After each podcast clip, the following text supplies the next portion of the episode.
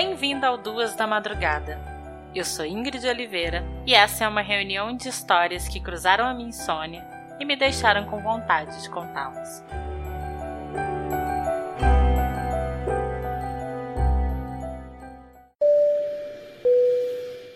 Senhoras e senhores passageiros, pedimos sua especial atenção aos procedimentos de segurança. Tenham todos uma boa viagem.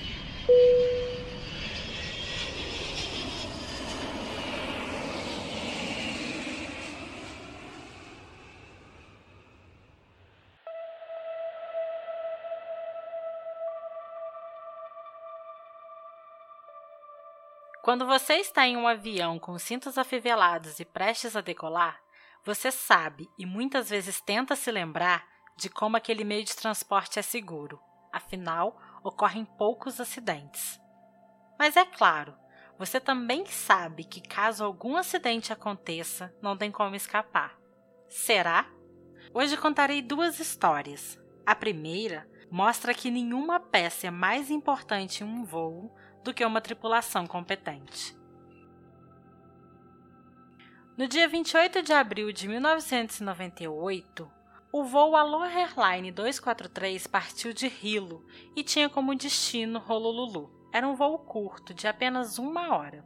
No comando do Boeing 737 estava o capitão Robert Schosteimer, de 44 anos.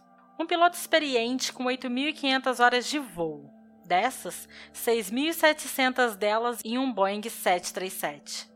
Era um dia normal de um voo corriqueiro. O que ninguém esperava era que pequenos sinais ignorados pela manutenção e pela experiente tripulação fariam esse voo durar apenas 33 minutos. Quando o avião já estava estabilizado depois de atingir 24 mil pés, um grande estrondo foi ouvido. Uma descompreensão explosiva tinha sido causada pela perda de parte do teto da aeronave cerca de 5,6 metros foram arrancados. A porta da cabine também foi arrancada. De onde estavam, os pilotos conseguiam ver o céu azul acima de suas cabeças. O comandante percebeu que o avião estava puxando para a esquerda. Isso aconteceu porque parte da fuselagem se soltou e acertou um dos motores. O comandante desceu até 10 mil pés, onde era possível respirar sem as máscaras. Ele conseguia ver que duas comissárias estavam feridas, uma delas estava desacordada. Os pilotos decidiram pousar o avião em carro Lui. Quando tentaram ativar o trem de pouso, perceberam que a luz verde não se acendeu. Essa luz indicava que o trem de pouso tinha respondido aos comandos. Eles então avisaram a torre que, além de estarem sem parte do teto da aeronave, poderiam pousar sem o trem de pouso do nariz. O pouso aconteceu às 13h58, cerca de 10 minutos depois da explosão. Mesmo com todas as dificuldades, o pouso foi perfeito. Dos 95 passageiros, 65 tinham algum ferimento. Oito deles tiveram ferimentos graves. Todos os passageiros sobreviveram. Houve apenas uma vítima fatal, a comissária de bordo Clara Bell. Ela foi sugada para fora do avião no momento da explosão. Ela tinha 58 anos e trabalhava como comissária de bordo há 37 anos. No momento da explosão, ela estava de pé, servindo os assentos da quinta fileira. Seu corpo nunca foi encontrado. A investigação determinou que a qualidade dos programas de inspeção e manutenção era deficiente. Os exames de fuselagem eram agendados para o turno da noite. Isso dificultava a inspeção adequada da camada externa da aeronave e fez com que diversas pequenas rachaduras por fadiga fossem ignoradas. Essa história foi retratada em 2007, na sexta temporada da série canadense Mayday, do Discovery. Senhoras e senhores passageiros, afivelem os cintos e mantenham o encosto da sua poltrona na posição vertical.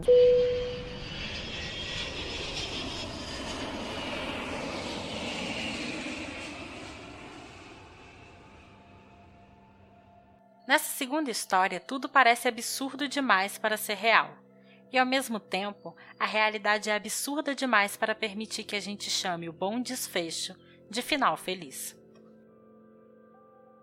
Na manhã do dia 24 de dezembro de 1971, o voo 508 da Lanza decolou de Lima, capital do Peru, com destino a Pucallpa, na Amazônia peruana. O voo levava 86 passageiros e 6 tripulantes. Assim que o avião começou a sobrevoar a Amazônia, ele voou direto para uma forte tempestade. Logo a aeronave pegou uma forte turbulência e, em seguida, foi atingida por um raio. O raio atingiu o tanque de combustível e a explosão arrancou uma das asas da aeronave, que começou a cair em grande velocidade, o que arrancou parte da fuselagem e, com isso, as pessoas foram sugadas para fora numa altura de 9.842 pés.